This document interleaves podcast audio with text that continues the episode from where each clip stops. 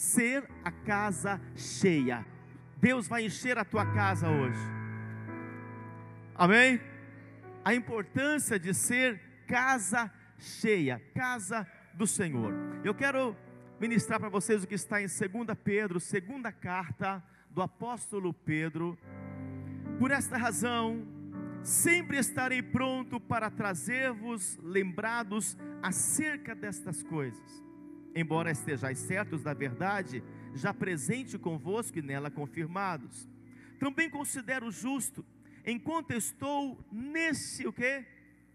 Tabernáculo, despertar-vos com estas lembranças, certo de que estou prestes a deixar o meu tabernáculo, como efetivamente no Senhor Jesus Cristo me revelou, mas de minha parte esforçar-me-ei diligentemente por fazer que a todo tempo, mesmo depois da minha partida, conserveis lembrança de tudo. Até aí. O apóstolo Pedro teve uma poderosa revelação daquilo que somos nós. Pedro sabia, assim como Paulo, eles sentiam em seu espírito que já iam partir. O apóstolo Pedro está nessa carta entrando num período de despedida. Ele disse: Enquanto eu estou nesta tabernáculo, e a palavra tabernáculo no original é o mesmo que casa, morada ou residência. Repita comigo: casa, morada ou residência. Então, apóstolo Pedro ele diz: enquanto eu estou neste tabernáculo, enquanto eu estou nesta casa, nesta morada, eu estou plenamente certo das coisas celestiais. O apóstolo Pedro nos revela que nós somos casa, eu e você somos morada, eu e você somos habitação. Então entenda, filho, que você foi gerado por Deus para ser casa de Deus, para ser morada de Deus, para ser habitação de Deus. Vocês estão entendendo isso? Diga aleluia. Então hoje eu te revelo um propósito ao qual você nasceu, para ser morada dele. O apóstolo Pedro entendeu que ele era uma morada, ele era casa, ele era residência, que Deus ia habitar nele, e tudo que ele fizesse, ele faria em Deus, ele faria por Deus. Porque entenda, Deus é espírito, e ele só pode habitar, se mover, se ele habitar num corpo. E Deus quer se mover em nós e por meio de nós, por seu espírito. Por isso que há necessidade de nós nos tornarmos morada de Deus. Deus quer agir em você e por meio de você. Deus quer fazer as coisas nessa terra, e a maneira que Deus tem de fazer as coisas nessa terra é por meio da sua vida. Você é criação dele, é habitação dele. Então entenda, quando Deus quer, pastor Júnior, colocar as mãos dele em você, ele precisa usar um tabernáculo, uma casa, uma morada, para tocar em você. É assim que Deus faz. Ele, Espírito, se materializa em você para tocar. Quando Deus quer falar com você, quando Deus quer liberar uma palavra para você, Pastor Júnior, então o Espírito vem e diz: diga para o Pastor Júnior, meu filho, que eu amo. Pastor Júnior, Senhor ama você. É Deus falando por meio de nós. Eu quero te trazer uma responsabilidade do que você é nessa terra. Estamos muito preocupados com o exterior e pouco preocupados com o interior, com aquilo que está dentro de nós. Eu quero te fazer uma pergunta: o que é que age em você? O que é que está dentro de você? Porque ou habita em você o espírito de luz de Jesus, ou o espírito das trevas, que é o inimigo. O que é que habita em você? Deus quer habitar em você, mas os dois não podem ocupar o mesmo corpo. Não tem como os dois agirem em você. Ou um ocupa, o outro ocupa. Quando um entra, o outro tem que sair. Quando estão entendendo, diga aleluia. Por isso, precisamos ser casa cheia Diga, eu sou casa cheia. Está muito fraco. Diga, eu sou casa cheia. Interage com o teu irmão para ele não ficar sem graça. Diga, você é casa cheia. E em Gálatas capítulo 2, verso 20, olha o que o apóstolo Paulo, também um homem de muita revelação, olha o que ele nos diz: Estou crucificado com Cristo e vivo não mais eu, mas Cristo vive em mim, e a vida que agora eu vivo na carne, eu vivo pela fé. Só vivemos nessa carne pela fé. Só vamos conseguir alcançar o que nós precisamos pela fé. Só vamos conseguir, conseguir chegar até o dia do arrebatamento nessa carne. É pela fé. Eu vivo pela fé. Quem vive pela fé aí, diga aleluia. E ele continua dizendo: pela fé do Filho de Deus, o qual me amou e se entregou a si mesmo por mim. Jesus não quer viver comigo, ele quer viver dentro de mim. Eu vou repetir, só a evangelista Sara entendeu. Jesus não quer viver com você, Ele quer viver dentro de você. Não é Cristo comigo, é Cristo em mim. Não é fora, é dentro. Porque dentro de mim Ele consegue materializar aquilo que Ele quer. Quando Cristo habita em você, então você começa a operar com sinais, com milagres, com poderes miraculosos. Você consegue orar pelas pessoas, você consegue ser fortalecido. Mas há uma luta, porque o espírito das trevas, o diabo, por meio dos demônios, ele quer habitar nesta casa. Porque o Senhor veio te construindo, ele tentou te construir desde o início. Mas quando você foi se esvaziando com as coisas deste mundo, Jesus foi saindo por meio do Espírito e o inimigo foi tentando entrar, porque quando o inimigo entra na sua vida, filho, ele entra para trazer destruições, para trazer desgraça, ele quer entrar para destruir a casa de Deus. Isso aqui não é a casa de Deus, é um ambiente que nos reunimos para ser treinados, salvos, transformados, edificados, equipados, capacitados para levar esta casa lá para fora. Diga aleluia. Podemos reunir aqui, podemos reunir lá fora, podemos reunir na praça, podemos reunir no shopping center, em qualquer lugar. A casa somos nós. Depois que saímos daqui, Deus não fica habitando aqui, Ele habita dentro de nós. Ele nos gerou para que pudesse morar em nós. E por isso que Satanás é um espírito invejoso. O diabo tem, tendo inveja ele tenta habitar naquilo que é a casa de Deus. Porque o invejoso, todo invejoso, ele não quer algo igual a você, ele quer o que você tem. O invejoso quer a sua esposa, quer o seu marido, ele quer o seu carro, ele quer o seu trabalho, o seu, o seu, o seu ponto de trabalho, ele quer o seu emprego, ele quer a sua constituição, ele quer o que é teu. Então você pertence a Deus, então o inimigo ele quer pegar você, ele quer dominar você, ele quer entrar em você. E é por isso que você vê então as pessoas matando, roubando, adulterando, prostituindo, agredindo um ao outro, destruindo isso ao outro, uns aos outros. Por quê? Porque o inimigo está entrando nessa pessoa e fazendo todos os seus maus malfeitos destruindo um ao outro. Ele quer entrar em uma casa para destruir outras casas. E Jesus Cristo quer entrar na sua casa para edificar outras casas, para construir outras casas. E eu quero profetizar que a partir desta tarde você não será mais casa vazia. O inimigo não vai entrar em você. O inimigo não vai usar mais você. Você não será mais uma pessoa falida, depressiva, doente, envergonhada. Você não será mais essa pessoa tímida, medrosa, enferma. Não será mais uma pessoa falida da sua vida sentimental. Nunca mais você sairá daqui desta tarde cheio, cheio, cheio de Jesus Cristo. E quando Jesus entra, ah, o inimigo tem que sair. Quando Jesus, que é a luz, ele entra, as trevas têm que sair. Eu estou levantando casas aqui, eu estou edificando casas aqui. Quantos querem ser casa de Deus? Quantos querem aqui ser morada de Deus? Eu envio você para ser habitação de Jesus Cristo. Por onde você andar, as pessoas verão que você é uma casa, que Jesus habita em você. Cristo em mim, esperança da glória. Cristo vive em mim, eu vivo nele. Se você é essa pessoa, se expresse, aplauda o Senhor. Dê um brado de glória aí. Diga glória a Deus. Diga amém. Agora entenda. Ele não quer apenas fazer uma visita. Não é apenas te visitar Jesus ama você, e porque Ele ama você, Ele quer ficar com você, morar com você o tempo inteiro.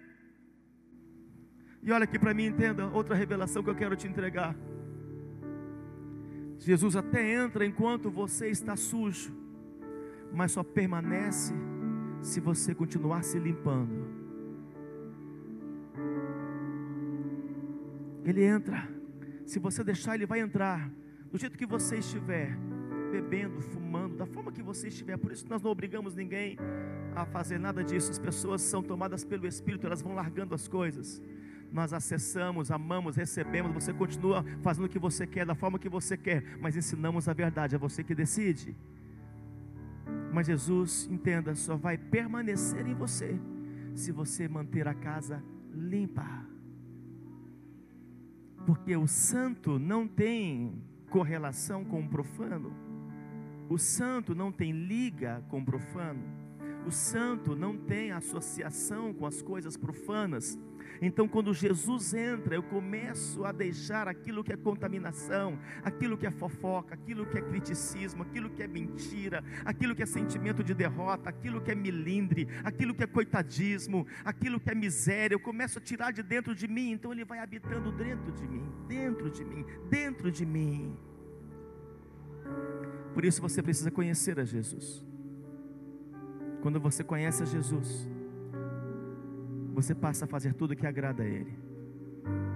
Eu estive ministrando lá em Porto, na sexta-feira e ontem num casamento, lá em Porto. E hoje de manhã chegamos agora à tarde para cá. E a bispa Verônica, me conhecendo, filhos, faz assim, ó. Só para limpar a baba, assim. Esse, né? De forma antecipada. Ela fez um pernil com bacon para mim.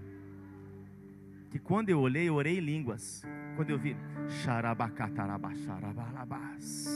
Meu, o bacon já é gostoso, amor, assim, sozinho, né?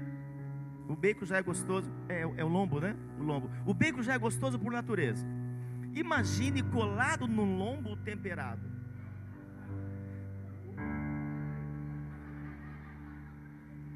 Já estou indo para o céu, aleluia. Pegou, pegou um tempero, mas pegou um tempero, ficou maravilhoso. Eu estou assim, com água na boca até agora deixei vocês com água na boca, né? Aleluia. Aguenta aí, fica firme. Jesus acaba daqui a três dias, vamos prorrogar, aleluia. Mas por que ela fez isso?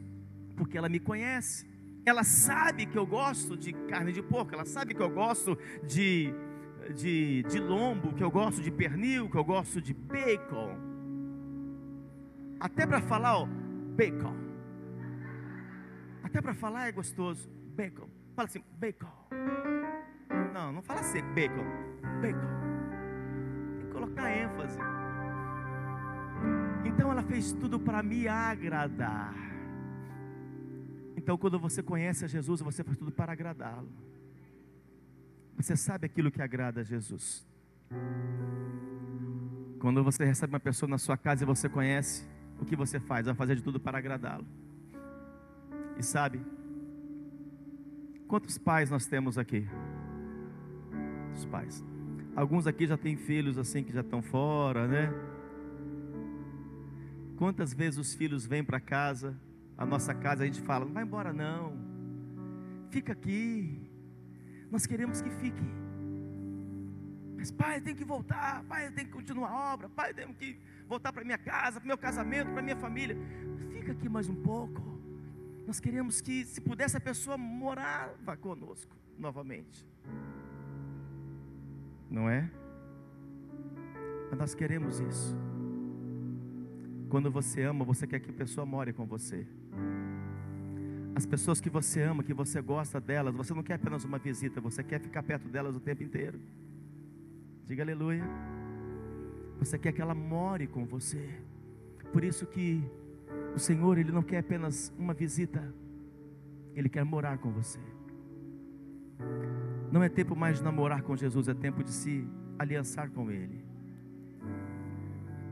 Quando a apóstola namorava com a apóstola, a apóstola, e eu ia às noites lá para casa dela, saía do meu trabalho, pegava o meu chevelho, 70, ano 77.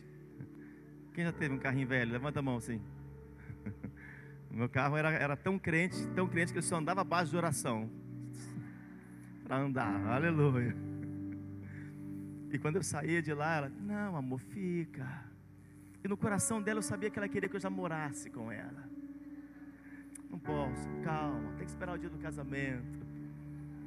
E eu ia saindo, ia embora, né amor? Tentando sair. E eu olhava, eu dava uma olhadinha para trás, ela estava olhando para mim. Ah, ah, vem amor. E eu ia embora. E ela ficava, não. Eu queria tanto uma aliança no meu dedo que ele se casasse comigo. E eu indo embora, devagarinho, no meu carro Chevette que não andava muito rápido, ia, ia devagar andando, e ela olhando. E quando eu estava quase virando a esquina, eu vi a cabecinha dela no portão olhando. Não, não, não.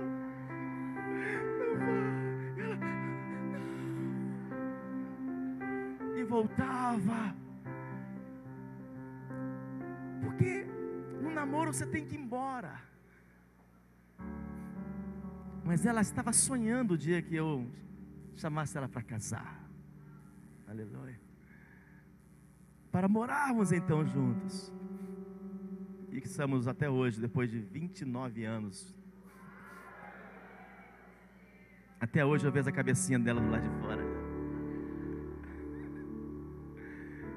O Senhor quer habitar em você. Ele quer morar. Não é apenas uma visita de domingo. Não, hoje o Senhor está em mim. Eu louvo Ele, eu adoro, eu digo que Ele, é, eu, eu amo, eu dizimo, oferto. Eu gosto muito do Senhor. Mas depois o que você faz? Quem ocupa esse lugar na segunda-feira, na terça-feira? Porque essa casa é como se tivessem vários cômodos. E nesta casa, neste quarto, não pode haver coisas ilícitas. Nessa cozinha, não pode haver, e você não pode beber aquilo que desagrada a Ele. Nesta sala, não pode haver conversas, murmurações, contendas, confusões, brigas que não agrada a Ele. Nessa varanda, neste quintal, não pode haver fofocas, não pode haver mentiras, não pode haver falsidades essas coisas não agradam a Ele. Então você precisa fazer tudo e procurar fazer tudo aquilo que agrada a Jesus Cristo, para que Ele habite em você. É tempo de você conhecer a Jesus como nunca antes. Por isso, Apocalipse capítulo 3, verso 20: Eis que estou à porta e bato. Você é uma casa que tem porta. Diga, eu sou casa que tem porta. Então Jesus está batendo a porta. Se você abrir a porta, Ele é muito cavalheiro. Eu entrarei, cearei com Ele e Ele comigo. Se você abrir a porta desta casa, Ele vai entrar. A palavra ceia neste original significa celebrar significa trazer um ciclo novo na sua vida. Se você abrir essa porta, Ele entra, Ele celebra, Ele inaugura um tempo novo na sua vida, mas Ele quer continuar morando todos os dias. Não é apenas uma quarta, não é apenas um domingo. Quem ocupa esta casa nos outros dias quem ocupa esta casa na segunda-feira? Quem ocupa, quem direciona, governa esta casa? Terça, quinta, sexta-feira. Quem é, filho? Responda para si: quem é que está ocupando? Se não for de segunda a segunda, quem é que ocupa? Alguém, algum espírito ocupa esta casa. Por isso ela tem que estar cheia. E quando você busca fazer tudo que agrada a Ele, então Ele permanece. Você tem que fazer de uma forma que ele fique constrangido. Tem alguns lugares que eu vou, algumas casas que eu vou, que eu fico constrangido de sair, eu fico constrangido de ir embora. Você tem que constranger Jesus ao ponto de ele não querer ir embora, porque dentro de você há tanto temor, há tanta santidade, há tanta busca por ele, há tanto amor desenvolvido a ele, há tanta adoração a ele, que ele não consegue ir embora, ele não quer ir embora, porque dentro de si, dentro de você, você gerou um ambiente que ele gosta um ambiente em que ele quer ficar. Não tem sujeira, não tem contaminação. Mas apóstolo, se eu cometi um pecado, isso, ele continua aí dentro porque você confessou o pecado, pediu perdão e ele continua dentro de você. Você não está alimentando as coisas erradas, você está colocando para fora a sujeira, você está se limpando todos os dias, você está se descontaminando todos os dias, você está fazendo um detox espiritual, emocional todos os dias da sua vida. E eu sinto em meu espírito liberar uma palavra sobre a tua vida. Ele está batendo a porta da tua casa. Ele está batendo a porta da tua casa. 2020, nenhum espírito maligno, nenhum espírito das trevas vai ocupar a tua casa, nem a cozinha, nem o quarto, nem a sala, nem os banheiros, nada, nada, nada, nada, nada. O Senhor vai habitar em você continuamente, todos os dias da sua vida. Ele fixará residência, ele vai morar na tua vida e o inimigo não vai entrar, o inimigo não terá acesso. Se você é esta casa de porta aberta, aplauda, glorifica, se expresse. Diga glória a Deus. Diga aleluia. Diga uau. Aleluia. Quantos querem ser casa cheia? Sabe o que é ser casa cheia? Quantos querem encher a casa? Levante as mãos. Quantos querem encher essa casa? O inimigo não vai mais ocupar essa casa. Não vai mais entrar nessa casa. Para trazer o que trouxe em 2019: dor, sofrimento, morte emocional, morte espiritual, desgraça, pobreza, miséria, vergonha divórcios, destruições, não vai mais ocupar a sua casa, não vai. Jesus vai entrar para nunca mais sair. E para você encher esta casa, em primeiro lugar, você tem que entender: somos a casa que tem a lâmpada acesa. Diga, nesta casa tem que ter lâmpada acesa. Quantos aqui tem lâmpada na sua casa? Levante as mãos. Todos? O resto levantou, tem o que? Vela? for acesa, tudo bem, né? Olha o que está escrito, vamos comigo. Segundo Samuel 21, 17.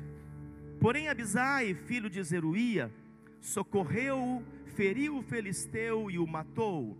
Então os homens de Davi lhe juraram, dizendo: Nunca mais sairá conosco a peleja, para que não apagues o que? A lâmpada de Israel. Davi, neste contexto, ele estava enfrentando uma guerra com gigantes, junto com os seus valentes. Embora Davi ele era um homem belicoso, um homem de guerra, um homem de luta, ele já estava em avançada idade. É igual o evangelista William, assim já velho, sessenta e poucos anos, cansado, fadigado, né? mais ou menos assim. Então os valentes de Davi perceberam que ele não deveria ir para aquela guerra. Ele tinha valentes de verdade. Eu tenho valentes aqui, diga aleluia, né? Eu tenho meus valentes aqui. Então chegou Abissai e disse: Você não deve ir para a guerra mais, deixa que nós vamos por ti, ó rei.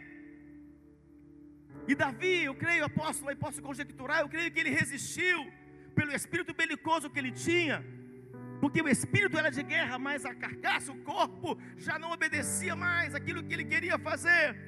E ele diz: Não, eu preciso ir para a guerra, eu sou um homem de guerra, eu tenho que guerrear pelo meu povo, eu tenho que lutar pela presença de Deus, eu tenho que lutar pelo Senhor.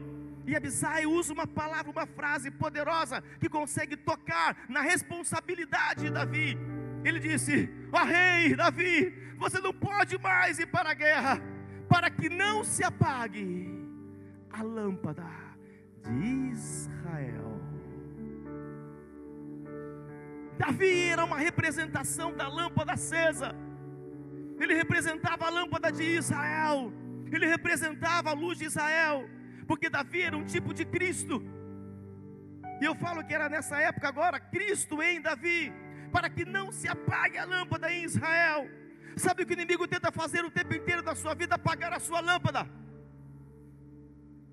Ele fica todo o tempo fazendo de você uma pessoa morta, uma pessoa sem brilho, uma pessoa sem luz, uma pessoa opaca, uma pessoa sem graça, que não tem brilho nos olhos um vivo por fora, mas morto por dentro. É isso que o inimigo tenta fazer com as pessoas. Ele tenta entrar dentro das pessoas para apagar a lâmpada de Jesus que está dentro de você. Porque Jesus, quando entra na sua vida, ele é a luz, ele ilumina os teus caminhos, ele joga luz nas tuas emoções. Tudo que estava em trevas é dissipada e a luz brilha. Então o inimigo tenta entrar na sua vida com problemas, com as resistências, ele tenta entrar com as circunstâncias, usando pessoas com palavras para te acusar, para te inferiorizar, para te achatar. Ele tenta usar essas palavras para apagar o teu brilho, para apagar a tua luz.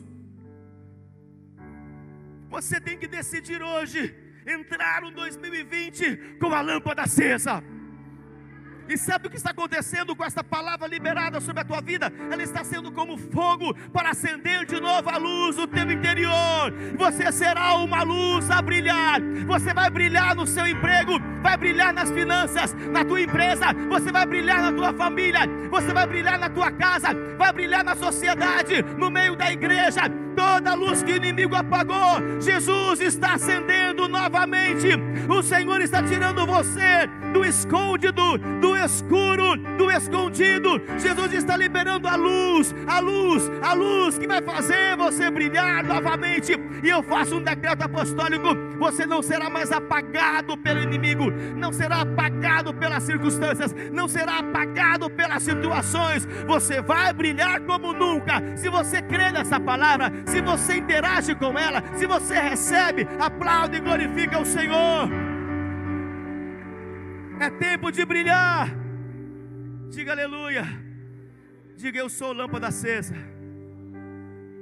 Segundo, nesta casa, quantas casas aqui tem óleo? Tem óleo? Diga nesta casa tem que ter óleo. Eclesiastes 9, verso 8. Publique, por favor.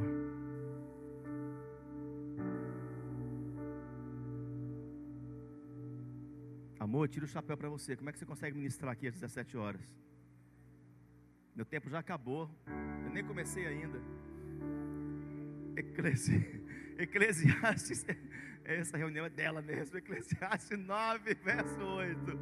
Olha o que está escrito: Em todo tempo sejam brancas as tuas vestes, e jamais falte Netflix na sua casa. Dá um cutucão na quinta costela da pessoa do seu lado. Fala, pegou em cheio essa, irmão. Nunca mais falte Wi-Fi na sua casa. Nunca mais falte feijão. Nunca mais falte o óleo sobre a tua cabeça. Salmo 23, verso 5: Prepara-me uma mesa na presença dos meus adversários, unge a minha cabeça com óleo. Somos a casa que tem o óleo. Sabe o que é óleo? O óleo na Bíblia representa o Espírito Santo de Deus. A tua casa, para que o inimigo não entre, não só tem que ter luz, mas também tem que ter óleo. O óleo Quanto mais óleo, quanto mais unção, quanto mais unção, quanto mais unção, mais do Espírito Santo você passa a ter. E ouça, é o óleo que mantém o fogo aceso. É a presença do Espírito Santo de Deus que consegue trazer a manifestação da glória dEle, do fogo dEle, da luz dEle sobre a tua vida. Nunca falte o óleo, sabe por quê? Isaías 10, 27, 27. A unção com óleo quebra, despedaça todo jugo. Quanto mais olhos sobre a tua cabeça, quanto mais comunhão com o Espírito Santo na tua vida, o jugo é despedaçado. Eu quero profetizar que todo o jugo das trevas será quebrado na tua vida. Você que tem andado cansado, apóstolo, eu cheguei aqui hoje cansado. 2019 foi para mim um ano pesado, foi para mim um ano difícil. Ei, eu estou liberando óleo sobre a tua vida, óleo do Espírito Santo, para que este peso seja despedaçado. O jugo da inveja, o jugo das palavras negativas, o jugo da autoacusação, da autocondenação, nesta hora é quebrado esse jugo em nome de Jesus. E eu faço um decreto que eu sinto aqui meu espírito, e quem recebe em pé vai receber dobrado. Eu libero que 2020 não será um ano pesado na sua vida. Não será um ano difícil na sua vida, será um ano de lutas, mas será um ano glorioso. Será um ano que você vai ter resistências, mas não será peso, não será jugo, não será pesado para você. 2020, seja bem-vindo, porque será um ano em que você andará com óleo na tua cabeça. O Espírito de Deus fluirá como nunca na tua vida. Se você recebe essa palavra, semeie, aplauda, glorifique, diga aleluia. Chega de peso, chega de jugo. Terceiro, quantas casas aqui tem fogo? Quem cozinha usando fogo aí? Eu cozinho usando a palavra. Amor, faz para mim. Nessa casa, não tente fazer isso em casa. Isso é anos de treinamento. Somos a casa que tem o fogo. Primeiro nessa casa tem o quê? Primeiro lugar, luz. Segundo, terceiro, fogo. Êxodo 40, 38. De dia, a nuvem do Senhor repousava sobre o tabernáculo, sobre a casa, e de noite havia fogo nela. Diga, uau! À vista de toda a casa, toda a casa de Israel. Veja aqui, olha aqui para mim, filhos. Deus via Israel como casa. Israel era a casa dele, assim como toda a casa de Israel em todas as suas jornadas. À noite, o povo de Israel, aquela igreja apostólica, ninguém acendia fogo, porque atravessando, andando pelo deserto de dia, por causa do escaldante sol, como se fosse palmas em alto verão, a nuvem, quem gostaria de uma nuvem aqui na Teotônia assim? A, nuvem acompanhando, sombria gostosa assim, né? Aleluia, lá, lá, lá, lá, lá, lá. Nem um suor, ó, aleluia, nuvem fresca, glória a Deus. Eles tinham a nuvem de glória. A nuvem era uma representação da presença de Jesus Cristo. A nuvem de dia cobria e direcionava, mas a nuvem à noite vinha com fogo. Uau! para continuar direcionando no frio e também no escuro. Aquecia do frio e direcionava. Não faltava fogo sobre o povo. Eles acompanhavam. A nuvem seguia para a direita, eles iam para a direita. Era a presença de Deus. A nuvem seguia para a esquerda, eles vinham para a esquerda. Era a presença de Deus. Deus sempre guiou a casa de Israel. Havia fogo. E sabe para que serve fogo? O fogo serve para destruir as obras do diabo nas, contra a sua vida. E o fogo também serve para purificar a sua própria vida. Fogo que destrói as, as obras das trevas, fogo que purifica as obras da luz. 2020, você será casa cheia do fogo.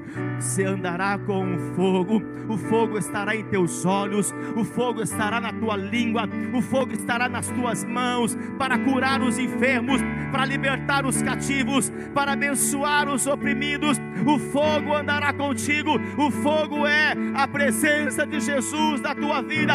Então eu faço um decreto. 2020 você não viverá o esfriamento espiritual, você não vai ter desejo de abandonar o Senhor, de abandonar a visão celestial, de sair dessa estrutura, nenhuma frieza vai alcançar a sua vida. Eu decreto que haverá fogo continuamente, o fogo arderá continuamente no teu altar, neste altar, porque na tua casa aí tem um altar, aqui tem um altar, o teu coração é o altar do Senhor. Eu te envio para fazer uma virada daqui a algumas horas com fogo de Deus na tua vida, na tua casa. Tem luz, tem óleo e tem fogo.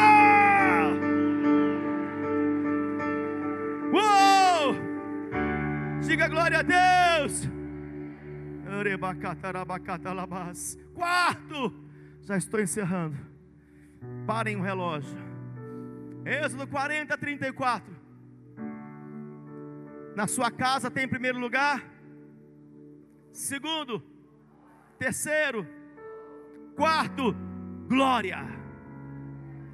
Nesta casa tem que ter glória. Neste tabernáculo, nesta morada, nesta casa, nesta residência, tem que ter glória. Porque aonde a glória de Deus está, o inimigo não pode habitar. Êxodo 40, 34. Então a nuvem cobriu a tenda da congregação, e a glória do Senhor encheu a casa, encheu o tabernáculo. Diga aleluia. A glória encheu a casa, casa cheia de glória. Quando você ama o Senhor de todo o seu coração, quando você adora Ele unicamente, exclusivamente a Ele, o que habita em você é glória. Nessa casa tem um altar. Na tua casa tem que haver um altar de adoração. Não é apenas aqui. Isso aqui é uma representação, um altar físico. Mas o principal é o altar móvel que se chama você. Você é a casa móvel de Jesus Cristo nessa terra. E nessa casa tem que haver glória, ao tal ponto que as pessoas, quando olharem para você, vejam glória. E todos aqueles que caminham com a glória, caminham vitoriosamente. Porque a tenda, existia a tenda, mas a nuvem ela ia adiante. A nuvem de glória, ela ia avante. Sabe o que significa? Que o Senhor vai fazer você avançar. Deus não quer você parado, paralisado em nenhum momento. É tempo de você se movimentar. É tempo de você caminhar para frente, não mais andar para trás. 2020 você não vai mais andar para trás. Aonde estão os teus olhos? À frente ou atrás? Os teus pés são virados para onde? Para frente. O Senhor já determinou. Estão apontados para frente, os olhos para frente a sua boca profetizando para o teu futuro, não mais para o teu passado, andando para frente, caminhando para frente. 2020 você vai acompanhar a nuvem de glória você vai avançar como nunca na tua vida. Em nome de Jesus, libero mais um decreto apostólico nesse encerramento dessa tarde na série. Você vai avançar como nunca em tudo que você colocar as mãos, haverá sucesso, progresso e avanço 2020 será um ano de avanço, vai caminhar para frente, você não vai dar nenhum passo para trás, não vai regredir, não vai ficar parado, todos os seus projetos vão andar, os seus sonhos vão caminhar, tudo que você está orando vai acontecer, tudo que você está colocando em sua cartela e colocou, vai se cumprir toda a vitória, a bênção do Senhor vai acontecer na sua vida. Se você crê, dá um brado de glória aí, diga aleluia, diga amém, diga uou. Por último, e eu detalho na próxima reunião. Você, é- quantos aqui tem água em casa? Vive sem água? O ser humano é quantos por cento água? Mais de 70% água. Nesta casa tem que haver água. Sabe o que é água? É a palavra de Deus. É a palavra revelada. E o Senhor, na época de Moisés, fez um ato profético e transformou águas amargas em águas doces. E o ato profético que nós vamos fazer aqui agora é transformar toda amargura em doçura. Só o diabo tem coisas amargas para você. Sabe o que o diabo usou casas? Vocês lembram do episódio quando Jesus estava sendo crucificado? O que Jesus pediu? O que Jesus pediu? Água. O que deram a ele? Água é doce, vinagre é amargo. O espírito maligno usou uma casa e diz: Não dê água para ele, destrói essa casa. Eu odeio ele. Dá vinagre para ele, dá amargura para ele. Entregaram o vinagre. Quando Jesus foi beber, ele cuspiu, porque era vinagre. O inimigo sempre vai tentar usar casas, tabernáculos, para trazer amargura na sua vida. Talvez use até os da própria casa, literalmente falando, para trazer amargura. É tempo de transformar águas amargas em águas doces.